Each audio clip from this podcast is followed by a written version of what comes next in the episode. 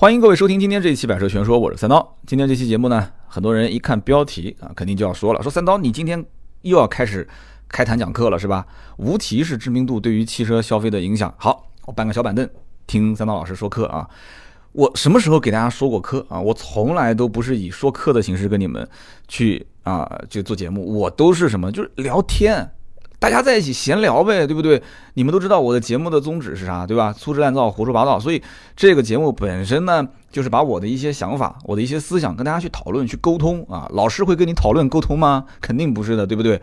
所以说这个节目呢，我觉得啊，核心的点不是由上而下的去灌输知识，而是大家一定要是相互互动起来。所以节目下方的留言一定不要忘了啊！而且这个老师。你不是说回答问题还给你一个小奖品吗？那是幼儿园啊，幼儿园回答对了，给你一朵小红花，是不是？我们这个留言那是正儿八经的啊，真金白银的，是发奖品的。好了，不多安利了啊，好吧，我们继续说今天正儿八经的话题。今天这个话题叫做无提示知名度对于汽车消费的影响。那为什么想到这个话题呢？就说一件事情啊，前不久呢，参加了一个品牌的区域活动啊，就不提这个具体名字了，要不然你们觉得我是在打广告。那么这个品牌区域的活动呢，当时啊最后一个环节就是领导跟下面的这些区域媒体一起互动一下啊，就听听大家的意见，然后领导说说将来的一些工作的计划和安排。那么我们呢属于这个资历比较浅的，而且我们是做的这个自媒体。说实话，自媒体你做的再好，在座的那么多传统媒体，而且很多都是大佬级的啊，都是人家在工作的时候，人家做汽车编辑的时候，你我估计你那个时候你。还没开始早恋呢，对不对？人家就已经是行业的大咖了，所以还轮不到我们说话。但是后来我听到有关于自媒体的话题呢，我也忍不住说了两句，因为他已经提到这一点，在座也没几个自媒体。那么当时说实话，整体的氛围呢，我觉得是大家比较拘谨啊，就比较不太放得开。但是突然我听到一句话，哎呦，我当时就浑身激动了啊！就是什么话呢？就是领导说了这么一句，叫“二零一八年我们会努力的去提升该品牌的无提示知名度”，就是今天我们这个话题的标题叫“无提示知名度对于汽车消费的影响”。就虽然这个领导只是提了这么一句，而且很快就说了其他的事情，就转走了话题，转走。但我当时就脑海里面在想，“无提示知名度”，哎，这个词好像很熟悉哎，但是我就想不起来，因为工作之后。我卖车的时候肯定不可能提及到无提示知名度，但是我做了汽车自媒体之后，好像也没有在同行的文章或者什么地方看过。但是为什么对这个词这么熟熟悉呢？啊，为什么这么熟悉？后来我想了一下，这不就是我当年上大学的时候我的专业课里面的某一个话题吗？或者说某一个知识点吗？工作了十几年，把这个又还给老师了。所以后来我用手机搜了一下，哈，我才知道原来是这么回事。因为毕竟。在我的潜意识里面还是有一些印象，所以今天这期节目呢，啊，就算是现学现卖，跟我们的听友朋友们一起去互动一下，说说我的一些看法，就关于无提示知名度在于汽车消费这个环境里面有什么样的影响啊？那我知道我们的听友当中肯定是有做品牌的大神，那么我这一点肤浅的看法肯定入不了你法眼，所以希望大家多多包涵啊，在我们的节目下方的评论留言区，你只要是大神，尽管留言啊，留言的好，下期节目互动奖品给你。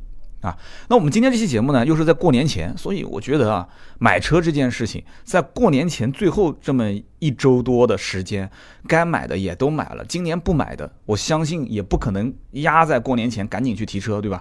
就是好事不在忙中取。那么今年不买的，明年也一定是过完年之后慢慢的看，就不着急去出手，是不是？所以我觉得过年前这几期节目最好就不要再讨论什么很具体的车型，我们这一期呢，就来一点点务虚的东西。对吧？给兄弟们在买车上去做一个思想上的大保健啊！就大家统一一下核心的价值观，是不是？就每一个企业啊、事业单位啊，做思想工作的领导那都是大领导，对不对？那具体做事情的那个领导那都是二把手啊！所以呢，我们今天就切入就是正儿八经的话题啊，叫做无提示知名度到底是什么个意思呢？其实这是涉及到一个关于品牌知名度的层级的分类啊。那么我当时在听到这个领导的这个词的时候，我当时脑海里面就在想，应该不止这一个词，因为无提示知名度这上下左右应该还有另外几个词。后来我查了一下，哦，原来是这么回事，就是我们上学的东西啊，它分四个等级。第一个是无知名度，大家都知道，就不用提了嘛。什么叫无知名度？第二个叫提示知名度，我给你一些提示啊，你也能说出来是什么品牌。那么第三个叫做未提示知名度，也叫做无提示知名度，就是我刚刚讲的，就不给你什么提示，我就告诉你汽车，你给我说几个品牌。哎，这我们一会儿来做个测试啊。那么第四个，这还不是最高层级，第四个层级，也就是最高层级，叫做第一提级知名度。什么叫做第一提级知名度啊？啊，就是问你任何一个行业，你脱口而出第一个报的名字，这个品牌的名字就是它。所以这四个层级大家一听就懂了。我也不是上课，因为这东西都很简单，一听就明白，对吧？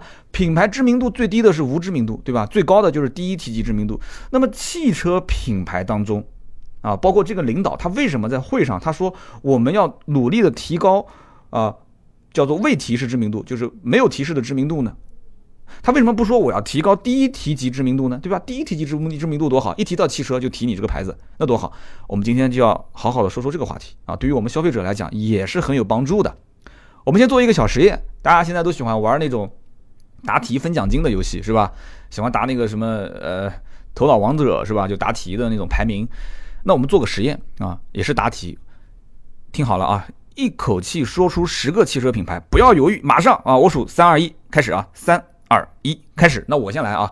大众、福特、呃，别克、奥迪、宝马、奔驰、丰田、本田几个八个啊，然后捷豹、路虎啊，我说了十个，这里面不是你可能要讲啊，三刀你都是有稿子的，你这十个肯定是写在稿子上，没有啊，真没有，我就是闭着眼睛，刚刚我真是闭着眼睛，我就这么数啊，大众、福特、别克、奥迪、宝马、奔驰啊，这个我因为以前是卖这个车的，奥迪、宝马、奔驰，然后丰田、本田、捷豹、路虎，对吧？六六二二。正好十个，没问题。所以这这就是我脱口而出的。你也知道这里面，你看这都是我的客户吗？也不都是我客户吧，对吧？有的也没跟我合作过，但是我脱口而出就是这样。然后我这道题还曾经问过我的夫人，也问过我们公司的几个人。然后我说你一口就说出来。我问盾牌，我说你一口说出十个汽车品牌，不要想，马上就说，他就开始报了，他自己开的那个牌子，然后叭叭叭叭叭报，报了十个。这里面的重复度最高的是哪些？其实我根本就不要告诉你答案，大家其实都已经猜到了。重复度最高的，好，这个游戏呢，这个答题游戏，如果你感兴趣，你可以跟你的身边人都去玩一遍啊，找那些，你可以先找一些稍微懂一点车的，完了之后你找一些女同事啊，或者年纪比较小的女同事啊，年纪比较大的其实也合适，因为她都不太懂车。好，你找那些人，你问他，你说你什么都不要想，我马上问你一个问题，一口气报出十个汽车的品牌，三二一，开始，你让他报。那这个时候你就会发现，你找的人越多，你测试的结果啊就会越。趋于一致，你会发现好几个品牌就反复的在这些人的口中脱口而出，脱口而出。所以这个时候啊，你就会发现这件事情，就是我们今天聊的无知名度、提示知名度、未提示知名度和第一提及知名度到底有多么的厉害啊！就是某一些品牌，它已经是在第一提及知名度的这个里面是稳稳的站站住了脚跟。啊，哪些品牌？我因为我今天我不说结果，说结果马上又说啊，你这期节目是不是特约？你怎么不加特约两个字？我不说结果，大家去试就可以了。那么好，那么问题来了啊，就是说品牌知名度第一层级，就刚刚说的叫第一提及知名度是什么个概念？就这么个概念。那为什么这个领导他不去提它？那我们就去说说其他的分类，我们就知道了为什么这个品牌在区域的年会上他不提及说我们一定要去做第一提及知名度的这个最高的份额。好。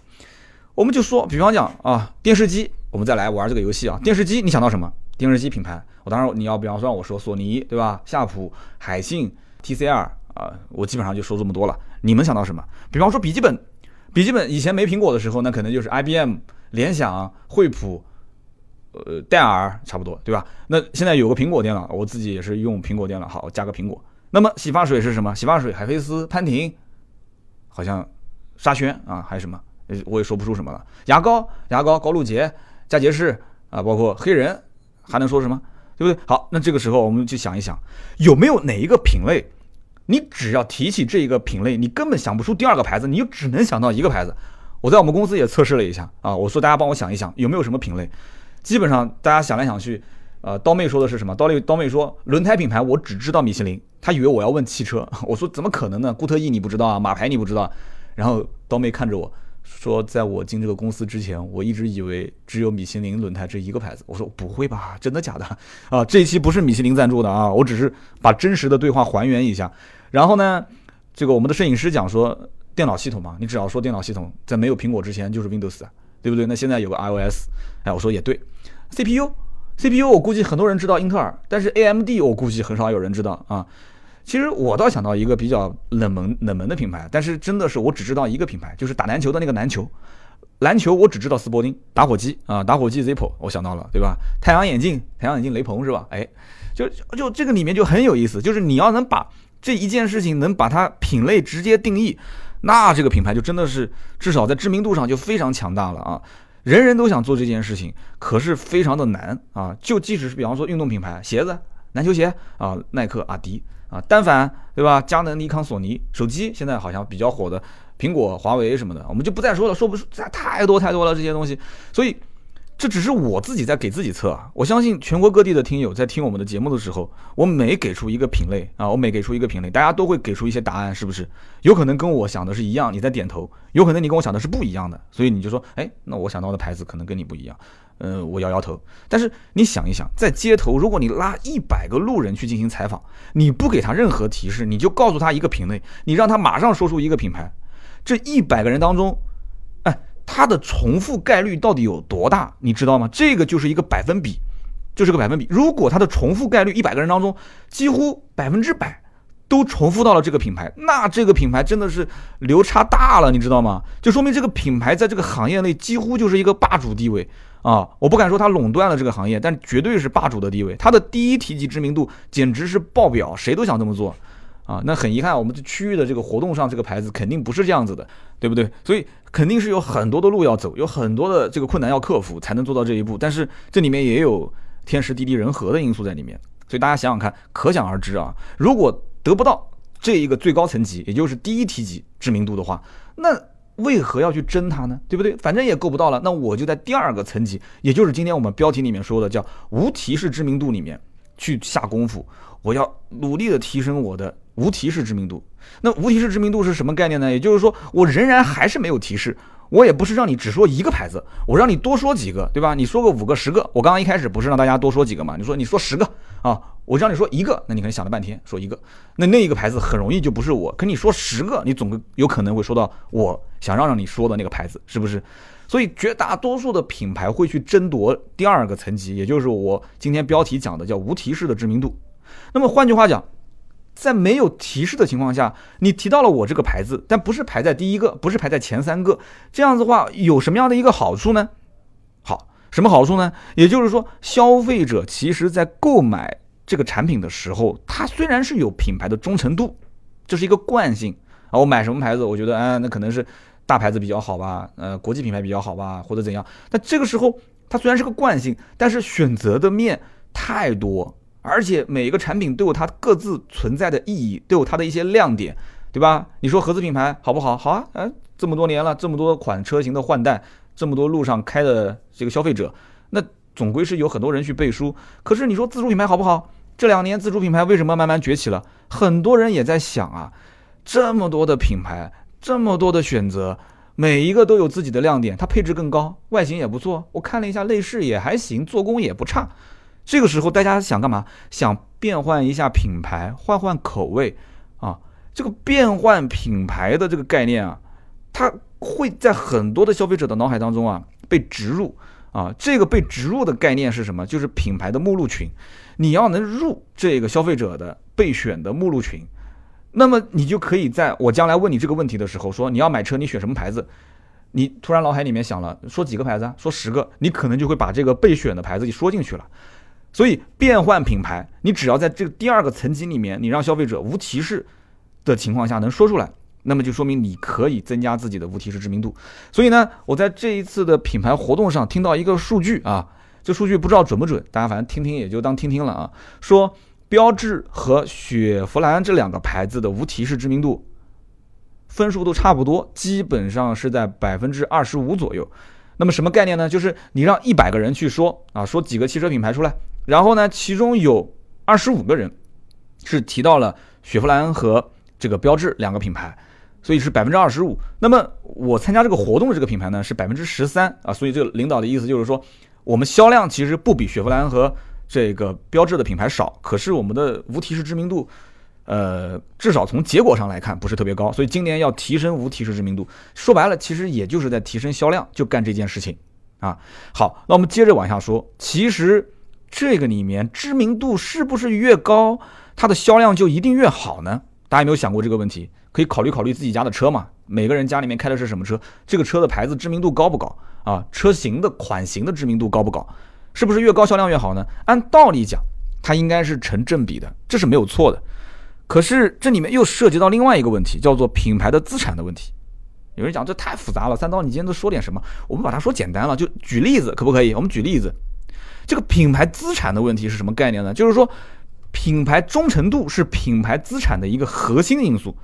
你说我们现在买车有什么品牌忠诚度呢？对不对？卖的好的那几个牌子，其实在中国啊，老百姓对于他来讲，他可能有一些忠诚度。可是我觉得应该换一个词，这个不叫忠诚度，这个叫依赖度。我这个学生可能老师不太喜欢啊，因为老师讲课的时候你不能随便换概念是吧？但是这个在汽车行业里面啊，我真觉得说这个品牌资产的管理啊，忠诚度对于中国老百姓来讲，选择的面那么广，就算选你大众也好啊，选你的这个通用也好，我觉得这里面忠诚度的概念不是很深。依赖的程度很深，因为依赖什么东西呢？我觉得依赖的就是你这个品牌，毕竟有那么多人在开啊，你这个品牌就算出了什么问题了，那么多的老百姓在开，我一样可以找你啊谈说法啊。那么品牌的知名度在品牌资产当中其实不是最核心的点，按照正常的资产管理来讲的话，品牌资产管理它的忠诚度是最核心的，其次才是它的知名度。所以现在谁都希望去培养客户的忠诚度。所以什么叫忠诚用户呢？经常提到，如果你要开一个品牌的车型去置换他们家的另外一款车型，你就是他的忠诚用户，你还可以多拿一些优惠，是不是？任何品牌都有啊，不管是宝马、奥迪、奔驰还是丰田、大众，你只要是开原来的车去换，行驶证的名字不变，你再买一辆，你看是不是这样子？三台以上。就是大客户啊，你记住了，你要买三辆以上，都是挂一个单位的名字或者写一个人的名字，那你你这个人，你这个集团你就算是大客户了。两个的话就算忠诚用户了，那价格是越来越低嘛。所以培养忠诚用户是这个品牌资产管理的一个核心的因素，这是第一个啊。第二才是它的知名度。那么在很多的一些品牌来讲，它其实知名度并没有那么高啊，那么它就属于叫做被。被消费者低关心度的商品，消费者你不太关心我啊，低关心度商品，所以对于这些低关心度的商品，他们才会看重什么呢？他们才会看重知名度，也就是我刚刚提到的，我们参加这个区域活动里面，它的知名度只有，就是刚刚讲的，就是未提示的知名度只有百分之十三，那怎么办？那它就是属于叫低关心度的商品，那怎么操作呢？那就去提升它的无提示的知名度，这就很简单吗？这个跟它的销量是有正相关的，所以这个领导说的是对的，就是只要这个车的品牌的声量增大啊，它的无提示的知名度增加，那么它的销量会成正比的提升。那么好，那我们接下来要说什么呢？我们接下来就要说，那么这个里面啊，品牌知名度跟销量既然是成正比，那么它是不是涉及到哪些具体的价值的提升呢？你不能光是讲一个虚的概念，知名度、知名度、知名度。那对于我们消费者来讲，这知名度到底代表着什么？好，那我们就说一说具体一点的东西，行不行？就是什么品牌知名度的增加，它具体到什么样的一个点，消费者能看得到、摸得到？我觉得第一个就是它到底代表着什么样的一个代名词啊？就是说这个品牌，你可以一说出来，我就联想到另外一个词语。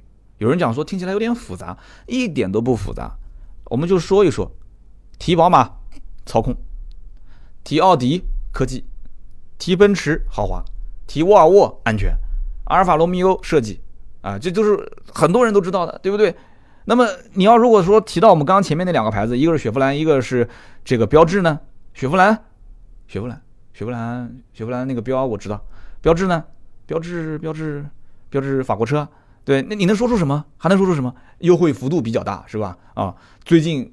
官方调整了配置，但是没有降价啊，对不对？你提到这个，你能想到什么？所以这个就是品牌联想的代名词啊，听起来复杂，其实很好理解。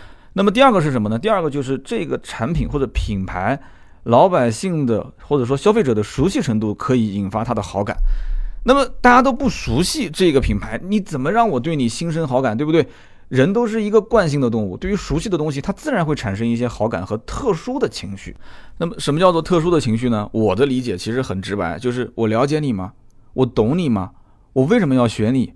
啊，所以你这几个问题一问，如果是一个陌生品牌，确实没办法回答。我了解你吗？不了解。你是谁啊？我懂你吗？我为什么要选你啊？你要解释半天。很多的品牌是不需要解释的啊，它的这个知名度已经是从可能我的上一代人。啊，甚至于我的周边的一些比我更早玩车的那些人，他已经告诉过我了，我的很多印象是从他们的口中得到的这些啊形成的观念。那么第三一点是什么？就是知名度，它是一种承诺啊，你要提升你的知名度，你不是把第二个层级无提示知名度想提高吗？大品牌的印象是什么？就是给人感觉就是这是个大品牌，品质上很有保障，对不对？这是个很老的牌子啊，质量一直品质都不错。这个品牌，哎，路上那么多，很多人都买它，我觉得这么多的人都不可能选择错误吧？那我也会有那种感觉，就是我就从众嘛，从众心理，我觉得应该可以放心买啊。哎，这个牌子打那么多广告，那广告的调性也很高，哎，我觉得大家都认识这个牌子，也知道我也想成为广告里面的那种生活状态那种。对吧？你所形容的那种人，那 OK，我就买这个车，我认同你的价值。所以说，大家其实，在买车的过程当中，很多人的思维模式虽然不是按照我们今天讲的这个什么所谓的无提示知名度啊、第一提及知名度，不是按照这个来，但是潜移默化的，最终选择的某一款车，还是遵循了这里面的一些逻辑，是不是？当然了，其实最后还有两个层级嘛，我们没说。第一个就是提示知名度，那这就不用讲了嘛，很简单，就是我怎么提示啊，给了很多关键词，你。好不容易才能想到说哦，你说的是那个牌子，那就是提示了很多次之后你才知道。那么最后一个就是无知名度，无知名度那就不要说了吗？就怎么给你提示，你都不可能知道这个牌子。那么我在想，当下这个互联网的时代，其实想要做到完全无知名度也很难啊，也很难。其实你稍微炒作几个事情，或者说，对吧？你逮到什么品牌，你去使劲的抄啊什么的，你也会有知名度。只不过这就是美誉度跟知名度之间的关系了。那你要说起来又话又长了。啊，提示知名度这种事情，我觉得很多品牌，你只要稍微给一点提示，你就知道了。比方说，我说一个呃所谓的德国品牌，但是呢，大家都不承认它是德国品牌的品牌，呃，很多人一提就知道了，对吧？答案马上就脱口而出了。比方说，我说一个品牌，我说这个品牌特别喜欢山寨其他的品牌。而且山寨路虎特别像，你马上一看你也知道了，对吧？你说怎么可能它叫无知名度呢？它是有知名度啊，只不过你要给它提示，是不是？在汽车圈里面，你说要做到一个完全无知名度的品牌，确实也挺难的啊。现在有可能一些造杂牌子的电动车，或者是有一些非常非常非常冷门、销量几乎只有个位数、十位数的小的一些汽车的品牌，那可能别人不知道。但是绝大多数只要能过三位数的，我相信很多人都能认得出这个牌子，是不是？那么我们今天聊的这些呢，其实看起来好像是有点跑题，因为毕竟没有说到具体的一些车型。但是，对于我们现在目前来看，身边有需要买车的人，或者说呃，今天听节目的一般都会喜欢车、懂一点车，你帮周围的兄弟们去买车，我觉得还是有一些帮助的。为什么呢？因为这个首先理论知识的学习还是有用的，你不能天天都实战，天天都干货啊，务虚还是需要的。至少我们可以看清楚一些事情的本质。啊，有人讲说，那今天这一期你说了半天无提示知名度啊，这些对于汽车消费的影响，到底有什么能让我直接能看得清楚的东西呢？我们举个例子啊，就比方说大众这个品牌，它在中国为什么牛了这么多年啊？如果你要把它当成一个话题来去写文章的话，那我估计你能写很多，超级多，这一篇洋洋洒洒可能上万字的文章。可是你要放到今天这个逻辑里面，你大家来想一想啊，它本身在很长一段时间内啊，它就是第一提及知名度的品牌。是不是？你提到汽车老三样，对不对？什么捷达、富康、桑塔纳这些，你光是这三个牌子当中，两个就是大众的，对不对？捷达、富康、桑塔纳两个就是大众的，啊。那么大众这几年虽然也出了一些丑闻啊，出了一些丑闻，比方说排放门啊，或者是那个悬挂的事件啊，刀片悬挂，那为什么看不到它销量减少呢？为什么这个品牌就没有销声匿迹，或者是一下子就是滑坡到几乎销量不可以看的一个程度呢？为什么呢？为什么没有出现这种情况？它依然卖的还不错呢？其实你要从现在我们刚刚讲的这几个点啊，品牌的联想词，大众代表什么？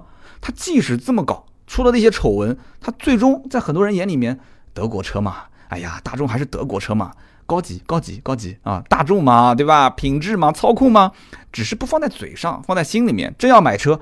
我要去看看大众，哎，我要去看看大众，总归是有很多很多这样的人，对不对？那么第二个层面，你要从熟悉度引发好感来讲的话，这么多的品牌，就算大众出了这些问题，可是那些牌子我不熟悉啊，我就熟悉大众啊，对不对？你就不要解释了，就隔壁老王开的，就算是那个什么刀片悬挂，我也没看他后面两个轮子掉地上嘛，对不对？你就算说他排放门是什么排放门，我也不懂，我看他每天不开的挺好嘛，啊，所以从这个角度来讲，很多老百姓他不理解。他只知道这个品牌，我的熟悉程度很高，所以我产生了一些特殊的情感。你再从这个什么所谓的知名度的承诺上面去讲，路面上那么多开大众的车主啊，这些人难道都是傻子啊？对不对？那人家都买了，我看也没什么事吗？很多人其实抱着就是这样的心态啊，然后问一些开大众的车主，那人家都买了，还能说不好吗？然后说哎还行吧，这车开挺好，没什么问题。所以什么排放门也好，减配后悬挂也好，这些对于大众的销量有没有影响？肯定是有的，但是不足以摧毁这个品牌的知名度层级。我觉得啊，那么相反的案例是什么呢？就比方说我们上一期提到的标致，你说一个法国车好不好？很多人我看了留言都是法国车的粉丝，很多人留言都是，但是法国车的销量是摆在面前的，我不知道这些粉丝是不是真的去消费了这个车啊？都是说法国车很好啊，怎么样怎么样？对我也知道法国车在国外的赛事当中拿过无数的奖项，动力系统、底盘调教都是数一数二的。但是呢，但是呢，就像我们一个听友讲的啊，我们一个听友说，雪铁龙的 CCR 啊，标致雪铁龙是不分家的啊，雪铁龙 CCR。一点六 T 的精英配置都已经高到那种程度了。上期节目我也说过，每个月的销量只有三位数，那天天都喊好的那些兄弟，你为他买单了吗？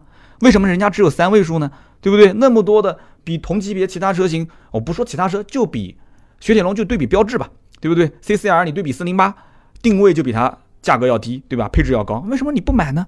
对不对？所以这里面同样的道理，斯柯达跟大众其实不都一个车吗？那斯柯达为什么你就不买呢？销量甚至于那速派的销量都没有帕萨特和迈腾的一个零头多啊！所以今天品牌的知名度这个话题里面，我们是可以找到答案的，对不对？你说我拿出十四五万去买个车，买什么车？雪铁龙？嗯？CCL？嗯？这什么车？我不了解，我不熟悉，哎，我也不想看。好了，答案到此。为止啊，大家都很知道什么情况了啊，就知道什么情况了。所以我觉得啊，你可以看得出，现在在这个新能源车领域当中，很多的新品牌，大家虽然看不起、看不上，甚至你都看不懂他要做什么啊，你看不懂他做什么啊，但是其实这些品牌他们已经是在做品牌的资产管理了，这是一个非常庞大的系统工程，要花很长的时间，对吧？老百姓其实潜移默化的通过看新闻、看一些事件营销、看一些这些。啊，不管是测试也好，还是其他的一些小道消息啊，哪怕就是什么所谓的某某贾老板啊，跑到美国回不来了这些事情，其实反过来讲也是对某些品牌的一些极大的推广，那都是新闻啊。那么之前我们聊过那个未来汽车，对不对？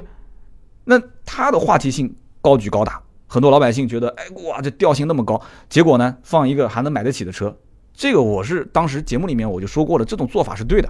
特斯拉就是更是一个典型。就无论是哪些品牌，它将来将来是不是能活下来，是不是活得好，这个不关键，关键是什么？就这些品牌，它已经得到了一大批的高度认可的品牌死忠粉丝。就像这个特斯拉，你说死忠粉丝还少吗？相当多。即使出了那么多的事件，特斯拉的死忠粉依然是多的一塌糊涂，而且一直还在增长啊，绝对不会减少。那么，在新能源车的这个领域当中，一定有人是想干这件事情，就是我想定义新能源车。对不对？提到电动汽车、定电动的 SUV、电动的超跑，那你能想到的是谁？你最好能想到我，因为这一块市场本身就是空白，是不是？特斯拉可能一开始他就想说，提到电动汽车啊，提到电动车的豪华品牌，我特斯拉，你还有什么能跟我比的吗？其他品牌你也不知道，是不是？所以你如何提到这个就是第一提及的这个知名度？我觉得在新能源车里面有很大的可以操作的空间，但是传统的汽车品牌已经很难了。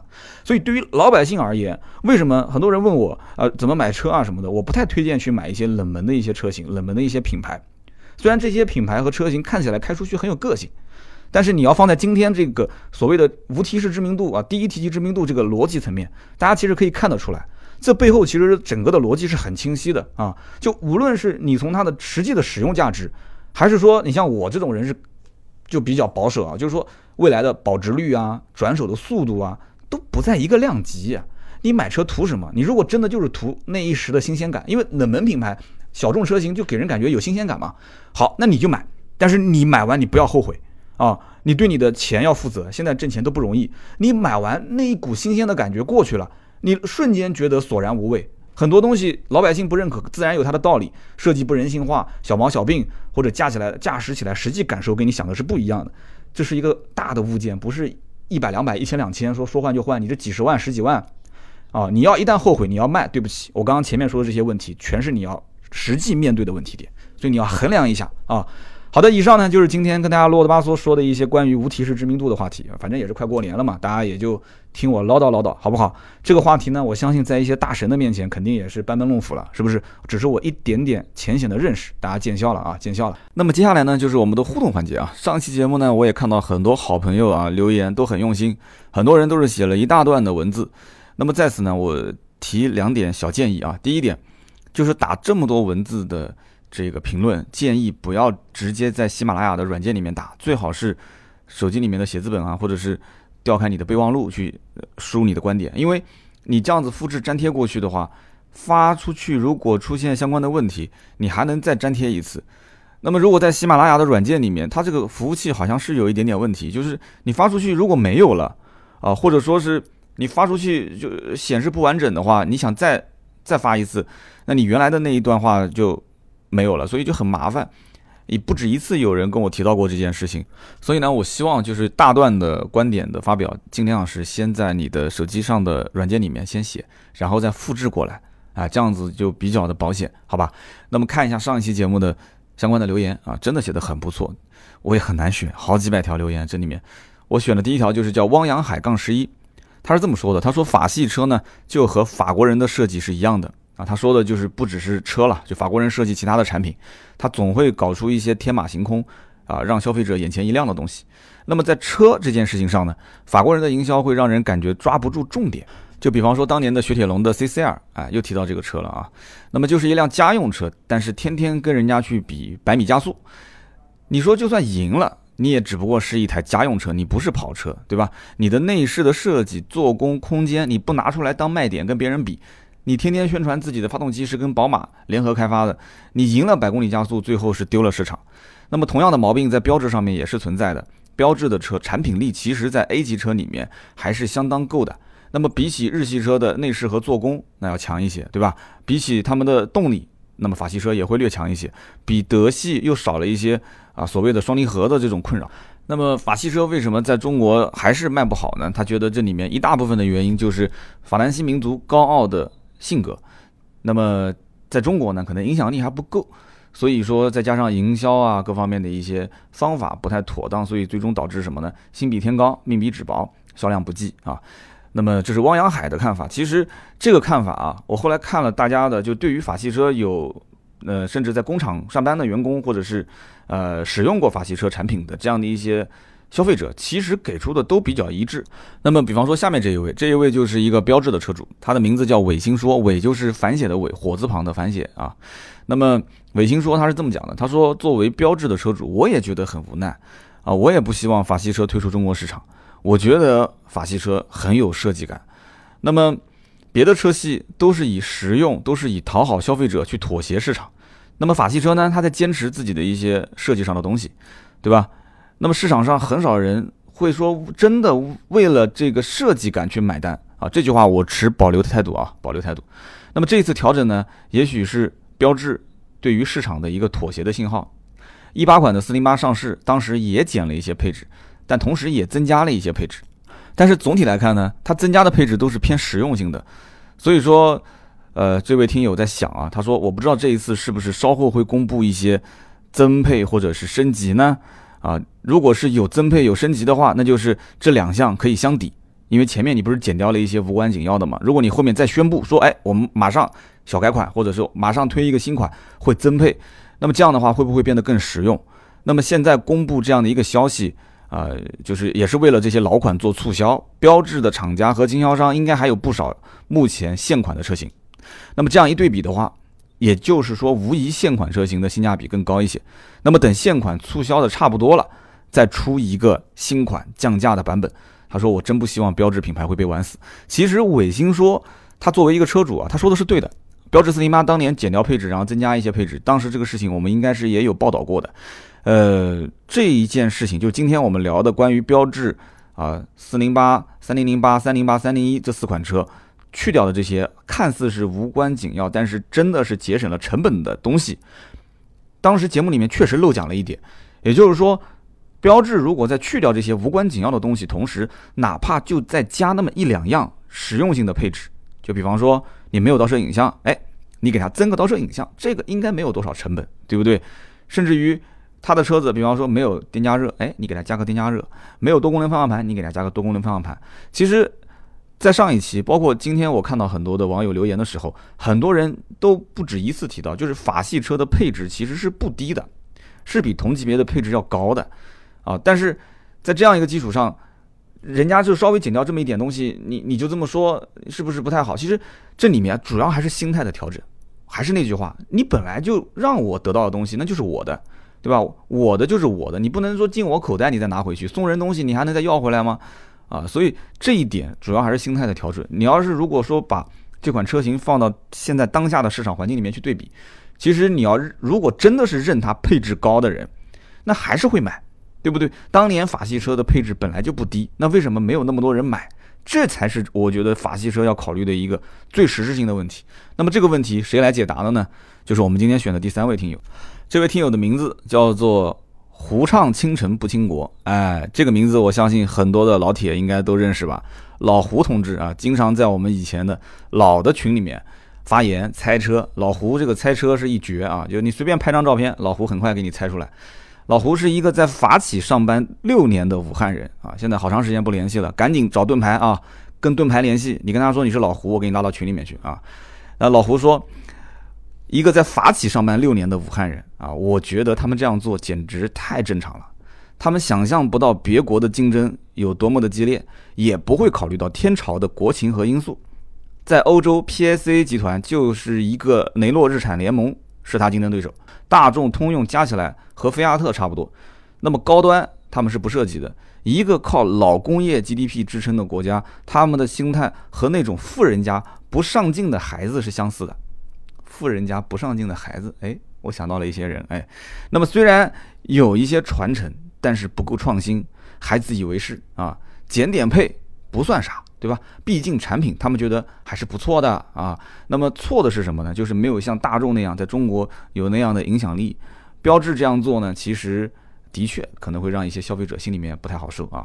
这就是胡唱倾城不倾国。我也不说你是在哪个品牌、哪个企业上班了啊。法企武汉人，我我没说你在武汉上班是吧？法企武汉人啊。行，OK。那么。非常感谢以上三位这个听友你们的留言跟回答，还是那句话，我们很多的听友的留言都非常好，非常经典。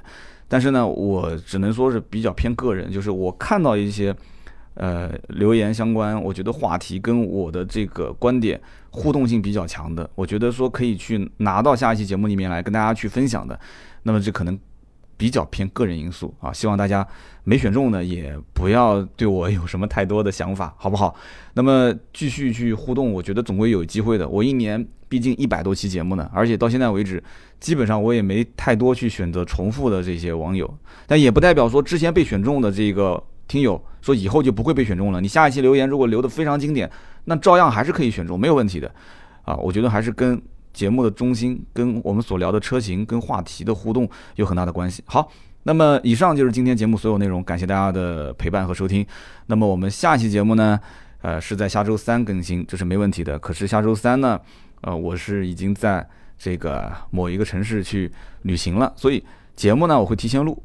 但是提前录制的这一期节目呢，我不一定会放出来。为什么？因为我在旅行的过程当中也会带着我的录音器材，说不定。下一期节目会是一个特别版啊，那么如果你听到的是我还在分析某一个话题，或者是讲某一款车，那就是我提前录制的。那如果说我告诉你，我现在已经在旅行当中了，这期节目是在旅行中录的，那就说明这是一期特别节目，好不好？那么更多的原创内容呢，欢迎大家去关注我们的微信订阅号“百车全说”，我们每天会推送一篇原创的内容给大家看。好的，我们下期节目继续聊，拜拜。